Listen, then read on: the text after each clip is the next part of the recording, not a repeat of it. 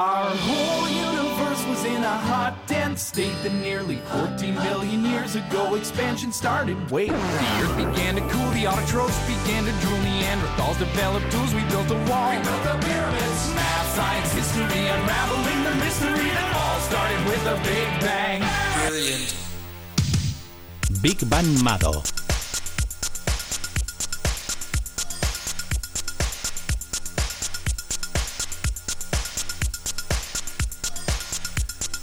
Hay cinco sentidos, eh, cinco sentidos en el ser humano. Hemos buscado durante eones de tiempo el sexto sentido. Y durante eones de tiempo no lo hemos encontrado, seguramente lo decía al comienzo, por una razón, porque no hay seis, no hay cinco, no hay seis, lo que hay son siete. Y sobre los siete sentidos del ser humano, estos siete sentidos, hablamos en Big Bang. Mado Comado Martínez, Amado, muy buenas, ¿qué tal? Buenas noches, ¿cómo estáis? Hello, pues yo, fíjate, he hecho un falta uno. A ver. El sentido común, que hay mucha gente que le falta. ¿Qué decís? ¿El sentido del humor? También. Pero esas son características, no sentidos en sí. Porque seguramente si hay sentidos de esos, pues no solamente habría cinco, no habría siete, no habría, habría 28.000, pero descubriríamos que tenemos menos eh, de cinco todavía, ¿eh? ¿eh? bueno, algunos no sé, pero... Mm, Porque el, sentido común comúnmente suele faltar. Bastante, bastante. Y el del humor también, ¿eh? No te creas, que hay gente que le falta un poco reírse más en la vida. Pues sí. La cuestión es que... Dime, dime. No digo que sí, que tienes razón, que es así. Sí, pero que, en el colegio, ¿a ti cuántos sentidos te enseñaban que tenías? A, mí en principio cinco, pero bueno, tenías que estar ahí buscando. a mí en principio me dijeron que gusto, olfato, vista, tacto y el otro, el quinto. Oído. Eso, oído. Eso. o sea, es que no te escuchaba bien, Mado. ¡Ay, que ha perdido un sentido! Claro, oído, tacto, vista, olfato y gusto. Esos son los sentidos, los cinco sentidos. Y bueno, pues la lista con matices, eh, pero se ha incrementado. Hay pelea, ¿eh? Hay pelea entre, entre hay pelea, hay pelea aquí. Sí, la verdad es que eh, estos son los sentidos que tienen que ver con las percepciones eh, externas, ¿no? con los estímulos que llegan del entorno.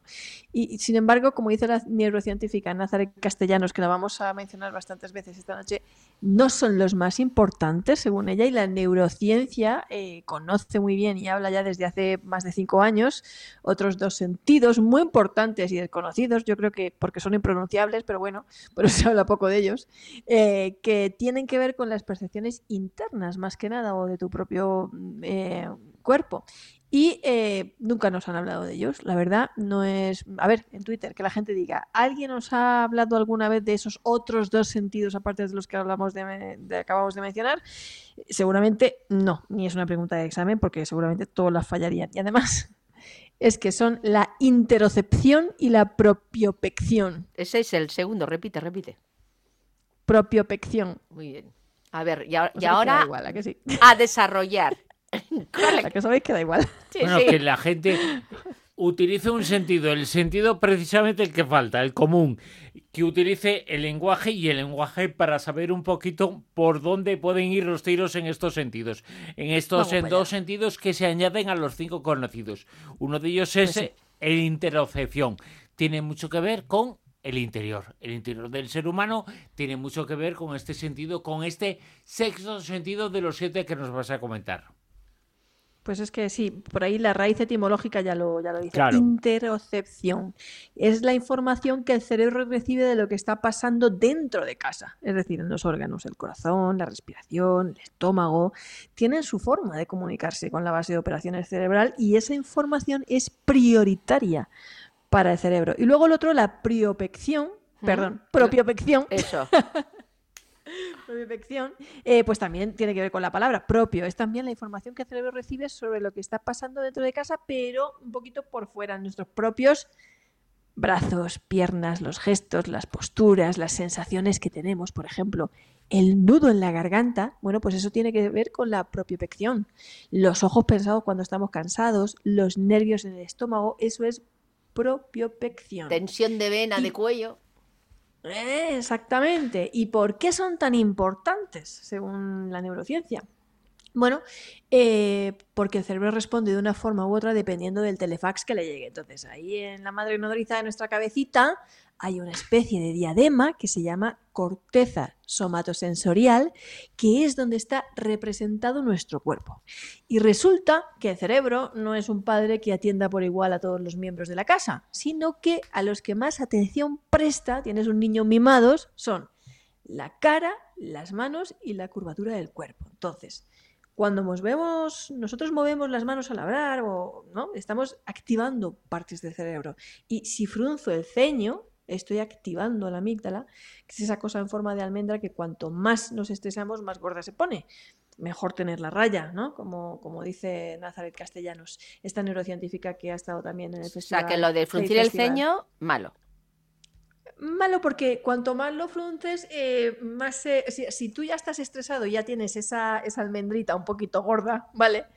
Cuanto hiperactiva, por así decirlo, cuanto más lo, lo frunces, eh, ya como que ya más estresa, ¿vale? Y ya como que ya da igual que lo frunzas por algo ya muy, muy poco importante, ¿vale? Porque como ya está sobreestimulada, mal. O sea, conviene tenerla a raya. ¿Por qué es importante esto? ¿Por qué? Porque cambiando nuestros gestos y posturas podemos cambiar realmente nuestra vida. ¿Qué pasa? Que si relajo el ceño se va a relajar la amígdala, que si tengo un bolígrafo entre los dientes emulando una sonrisa, las situaciones o estímulos me van a parecer un poco más simpáticos. Pero si pongo cara de enfado, esos mismos estímulos me van a parecer desagradables. Si vemos personas sonrientes, mmm, somos más creativos. Entonces, si tengo cara de enfado, el cerebro, atención, interpreta que esa cara es la que activa los mecanismos de enfado y si el rostro está relajado es la que activa los mecanismos de tranquilidad. ¿Veis por dónde voy? O sea, que yo puedo estar enfadada o nerviosa, pero si relajo mi rostro y sonrío, el cerebro se va a volver un poco loco y va a decir, uy, uy, uy, esto no me cuadra, aquí hay algo que no está correctamente emparejado, no es coherente. Y lo que hace es regular el estado de anímico para emparejarlo con el gesto.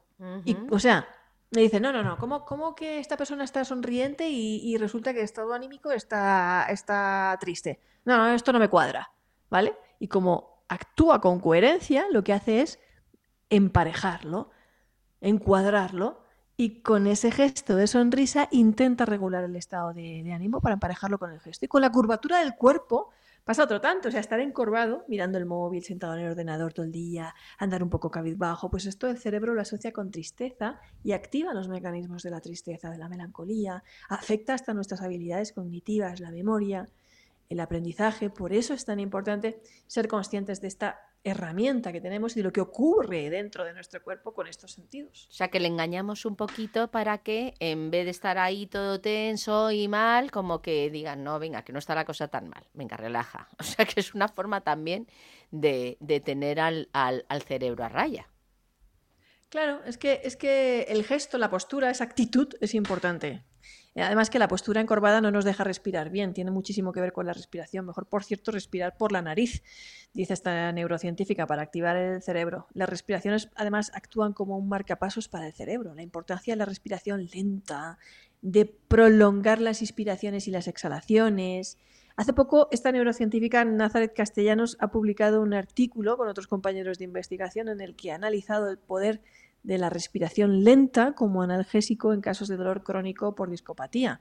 Y ella pues lo que dice es que cuanto más lento respiremos, prolonguemos las exhalaciones sobre todo, también veremos un gran cambio emocional. ¿no? Y, en definitiva, tampoco es que digan los neurocientíficos, como ella dice, hay que estar así guasado, ¿no? ¿No? claro, pero es que los neurocientíficos saben, de, precisamente es un tipo de trabajo que de, de, de saber que cuenta eso, que no estamos solos en, en el universo, que no estamos solos en la vida. Eh, si tuviéramos eh, que actuar, eh, convertir posturas, actitudes, acciones, cosas que hacemos una cosa importante para nosotros mismos, por dentro y por fuera, para nuestra salud mental y física, pues seguramente actuaríamos de un modo determinado. El libro, las instrucciones, las conocemos y las sabemos, pero la vida es jorobada, Mado. Eh, en la, vida en la vida pueden haber cosas que te hagan ir encorvado y tú puedes tener la decisión total absoluta de ir bien ir derecho, ir mirando al frente. Pero si el entorno, si la vida, si lo que te encuentras te hace eh, no hacerlo y no ir así, ahí llegan los problemas. Y, sí, es que es difícil, la vida es muy difícil para muchas personas, muy dura para muchas personas. Claro, entorno a veces entonces tampoco colabora. Claro, eh, la neurología viene muy bien en ese sentido porque la neurología nos habla de cómo reacciona la mente, la mente cómo se comporta ante determinados estímulos. Eh, no habla de eh, estímulos equivocados, acertados, ha hablado de todo tipo de cosas.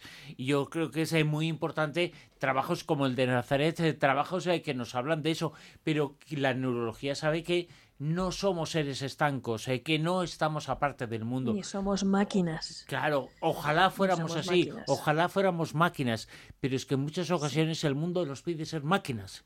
Y ahí es cuando mm, falla. No, claro, que esto no va de ponerse palillos en los ojos, ni un boli en la boca, ni estar más tieso que una viga, claro, como claro. Se activar automáticamente. Porque igual te ponen un boli en la boca y lo que te apetece es comértelo. Comértelo, comerte el boli porque te están jorobando la vida. Sí, no, si, si ella lo dice, esto no es para que estemos así ni asado, esto es para ser conscientes de cómo afectan nuestros eso sí, claro, claro. o sea, es, es, conscientes de nuestro estado de ánimo, es decir, que seamos conscientes del valioso recurso que tenemos, eh, pues, conocimiento, conciencia corporal, en palabras de ella, ¿no? Nuestro cuerpo es un instrumento con el que suena la vida, pero no lo sabemos tocar, decía. está esta, bien. Esta frase me parecía muy poética. Son, son pequeñas herramientas que te da, porque en un momento dado, pues, si tú lo estás pasando mal y con esa pequeña corrección, a lo mejor, sin darte cuenta, te cambia el estado, pues ya estás haciendo algo que, te beneficia. Yo claro, eh, es, Digo, Mado, que he leído cosas de esta neuróloga que tú has eh, comentado en mm. Nazaret Castellanos y me parecen interesantísimas. Me parecen una serie de aportaciones realmente importantes en este mundo porque eh, nos sitúan precisamente en cómo actuamos en este mundo, pero que no estamos solos. Y la cabeza y las neuronas y cómo actúa eh, la realidad sobre nosotros mismos y cómo la realidad puede ser modelada por nuestras actitudes. Mm, yo recomiendo muchísimo la página web de, ella, mm. donde además eh, pues, se pueden ver sus cursos, sus libros, sus investigaciones y bueno, desde aquí se nos está yendo, le mandamos un abrazo muy grande. Y, que, y que se pase por la Rosa de los Vientos, que será, que se pase, que, será, que será muy la invitamos, ¿eh? La invitamos. Mm. Sí, a mí me encantaría que estuviera en el programa, la verdad. Yo no sabía si alguna vez ya la habíais invitado o no, por eso no he dicho nada, pero te iba a decir, digo, sería estupendo tenerla en la Rosa de los Vientos. Pues la apuntamos, ¿eh? y si nos está escuchando, que nos diga. Eh, que estaríamos encantados, que nos ponemos encorvadísimos, pues, no, todo lo contrario. Que venga a corregirnos la postura. Nazare, a trasnochar se ha dicho. Eso. Tienes que venir al programa. Eh, tienes que venir a Big Bang Mado o a cualquier sitio, a la Rosa de los Vientos en definitiva, para hablar sobre lo que tiene no cinco sentidos, sino siete sentidos, que es el cerebro humano, que es nuestra actitud. Mado Martínez, mil gracias. Un abrazo muy grande. Un besito.